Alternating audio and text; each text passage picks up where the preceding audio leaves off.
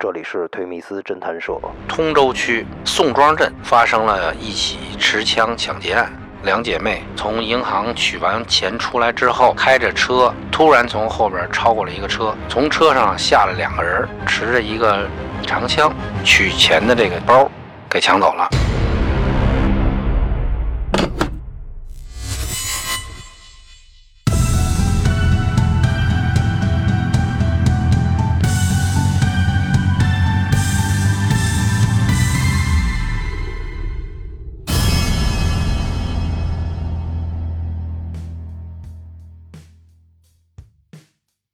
欢迎走进推迷思侦探社。今儿个呀，咱们邀请到的嘉宾也是老朋友了，涛哥，欢迎涛哥。大家好，大家好，今天有功夫跟大家一块聊聊了啊！哎，特别好，我觉得听涛哥聊案子是一种享受。今儿您准备跟我们聊点什么呀？聊一个多年前的一个系列抢劫的案子。前两天正好听我们这个一个老领导啊讲故事，讲到了这个幺二幺系列持枪抢劫的案，我就想把这故事呢。再拿在这儿呢，以我的一个角度去讲一讲这个故事。这您跟我们好好说道说道。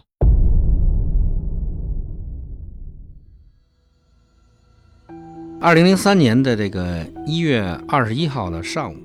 我们呢在单位值班，突然接到了总值班室的通知，在我市的通州区宋庄镇发生了一起持枪抢劫案，被侵害的目标呢是刚从农村。信用社取款出来的事主，当时呢，我们得到这个信息以后呢，就火速组织队里的值班力量，还有从别的队抽调了一些骨干侦查员，就奔赴了位于北京市东边的通州区。这个宋庄镇呢，现在也挺有名的啊。现在是这些什么画家呀、什么一些艺术家聚集的地方。当年呢，可能刚是这种萌芽，刚刚有一些这个艺术家什么的往那边去。案发地呢是在宋庄镇。后下宫村这个事主呢，当天上午八点多，开着一辆白色的松花江小面包，跟他妹妹一块儿去农村信用社去取了十九万货款。他们当时是准备拿着这货款呢去采购一些东西。去取款呢，等于是只有自己家里人知道去取款，去给人打货款。至于他自己所谓经营的这些公司、商贸公司的人员呢，都不知道。这是初步的一个情况。我们到了那儿以后呢。跟当地的刑警一块儿呢，火速对这个现场啊进行了勘查，然后也进行了一些现场的基础工作。事主当时驾驶的这个白色小面，两个前胎被扎破，被嫌疑人用利器扎破的。根据访问事主呢，事主提供呢，当天八点多从银行取完钱出来之后，开着车，呃往家走，在后下宫村这个地方呢，比较僻静的一个地方，突然从后边超过了一个车。把这个事主开的这个白色的小面就给别住了，从车上下了两个人，一个人持着一个长枪，用枪管呢顶住了这个其中一个事主的下巴颏，然后另外一个人呢用尖刀把这个车的两个前胎全给扎破了，扎完胎以后把这车上那个两姐妹取钱的这个包给抢走了，前前后后也就是不到一分钟。然后坐上对方那个开的一辆红色的桑塔纳轿车，扬长而去。然后通过细致的访问呢，事主呢反映出了嫌疑人这么几个特征，大概是三个嫌疑人，都是男的，年轻的，二十六七岁。呃，其中持枪的这个人呢，大概有一米七五啊，中等体态，瓜子脸，呃，分头，说当地话。另外一个呢，扎车胎这个呢，也是大概一米七左右。体瘦，戴抓阄的这种一个帽子，就是小时候咱们戴那个窝头似的那个，冬天经常 哎，冬天戴那个，对，戴上面有一抓阄，戴这么一个帽子。另外还反了一个穿深色西服的一个人，在车上就没下来，啊，应该是个驾驶员。车牌号没有看见，但是他们记得非常清楚的是，在这个车的后牌照上盖着一个纸条，上面写着“百年好合”。我们到了现场以后呢，然后，呃，马上开展工作，把这个银行内部的监控录像，还有对于银行内部人员的访问，以及对事主的这个周边关系人进行了一个深入的访问。嗯，通过访问呢，都没有发现太多值得突出的线索吧。还有一组人在路访，在路访的过程当中呢，在一个离银行信用社不远一个小铺里头，访问出点这个有价值的情况。在案发前一段时间，有这么一辆红色的车在附近停留过，而且从这个车上下来过人，对这个银行这方向进行张望。在他发现这边有人看他的时候呢，他就到这个杂货铺里来，来问什么有没有卖什么这个涂料啊，什么这些东西。通过跟他对话呢，反映出来呢，也是说的是当地话。当时呢，就是小铺所在这个商贸公司负责人呢，明确的说出来，一月十九号那天早上起来大概是几点，那个时间段，那个下车那个人在现场打了一个电话。这个是最终使我们破获这个全案的关键点，特别关键，因为这个事主记得非常清楚，他那天在跟他对话的过程当中，完了事之后，这小子打了一个电话，应该是接通了，打完电话之后，他这小子就走了。这个事主呢也没太注意这个事儿啊，这个事儿就过去了。在银行内部排查呢，也没有什么说就是有人来进来放哨啊，或者就是可疑人员进来之后盯着某些人取款的过程当中去看啊，或者物色对象这种情况，像以前的这种经历过的案子，确实也没有。掌握这个情况以后呢，我们马上跟市局的有关技术部门进行了一个深入的沟通，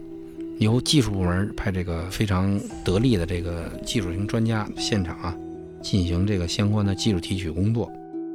同时呢，我们的法医对这个被抢事主下巴颏的伤也进行了一个相关的一个检验鉴定。他当时这个下巴颏啊，留了一个大概有拇指盖这么大的一个圆圈儿后来就分析呢，就是犯罪嫌疑人应该拿着这个枪啊，整个抵着这个事主的下巴颏所以留下这么一个圆环的这么一个痕迹。分析呢，应该是一个猎枪类留下这个这个痕迹。因为这案子当时案发的时候是临近春节，春节以后可能又马上就是两会期间了。这个案子呢又发生在这个银行啊储蓄所附近，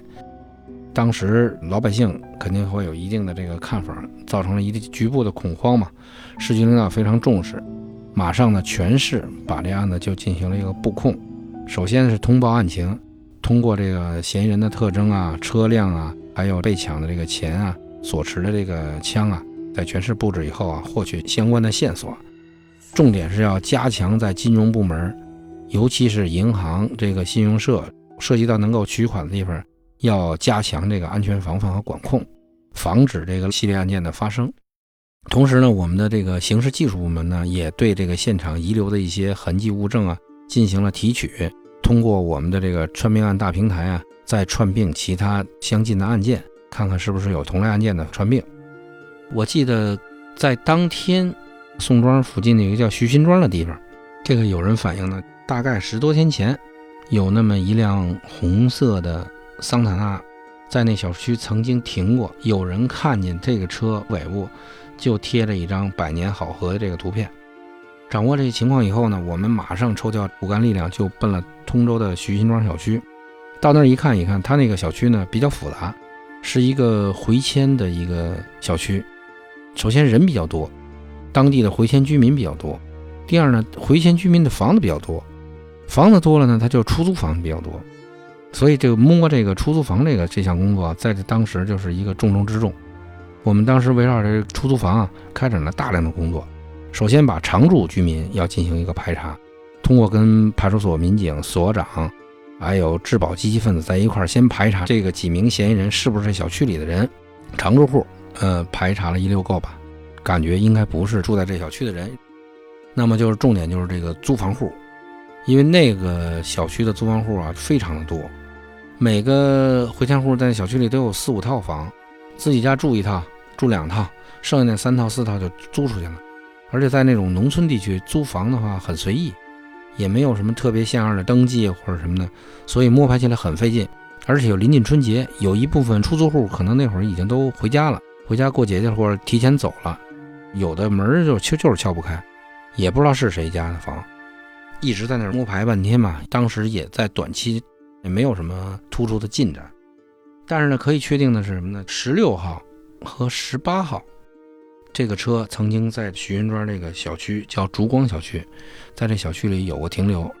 据目击者反映啊，他当时停车这个位置啊就很要么就是把车头扎得很深，露个车尾，要么就把这个车停在一个就是特别不起眼的地方。当时我们这块呢，跟这个通州分局这布置，就是以这烛光小区为核心，扩大这个搜索和侦控的范围。然后另外呢，通知交巡警，看看有没有盘查过可疑的这种红色的贴有这个百年好合啊这些车辆。我们的指挥部呢，随着这个车辆的发现呢，也奔这个徐辛庄的转移。同时呢，我们对全市的丢失的、被盗抢的这个红色桑塔纳开展了大量工作，还有一些主要的这高速这块，我们也做了相关部署，也派侦查员啊去调取了相关的录像。我们的刑事技术部门呢，也是紧锣密鼓，对这个近年以来发生在周边的区县的一些相关的类同的案件进行了一个串并。其中呢，有三起案件都是发生在顺义区的案件，跟这一起案件呢，从作案手段和使用交通工具上有一定的关联。零二年的十一月十五号，在这个顺义区，也是一个从银行取款出来的一个人。他开车被一辆白色的切诺基给别那儿了，抢走了呃一部分钱款。当时反映出两名犯罪嫌疑人。第二起案件呢是，也是零二年的十一月二十六号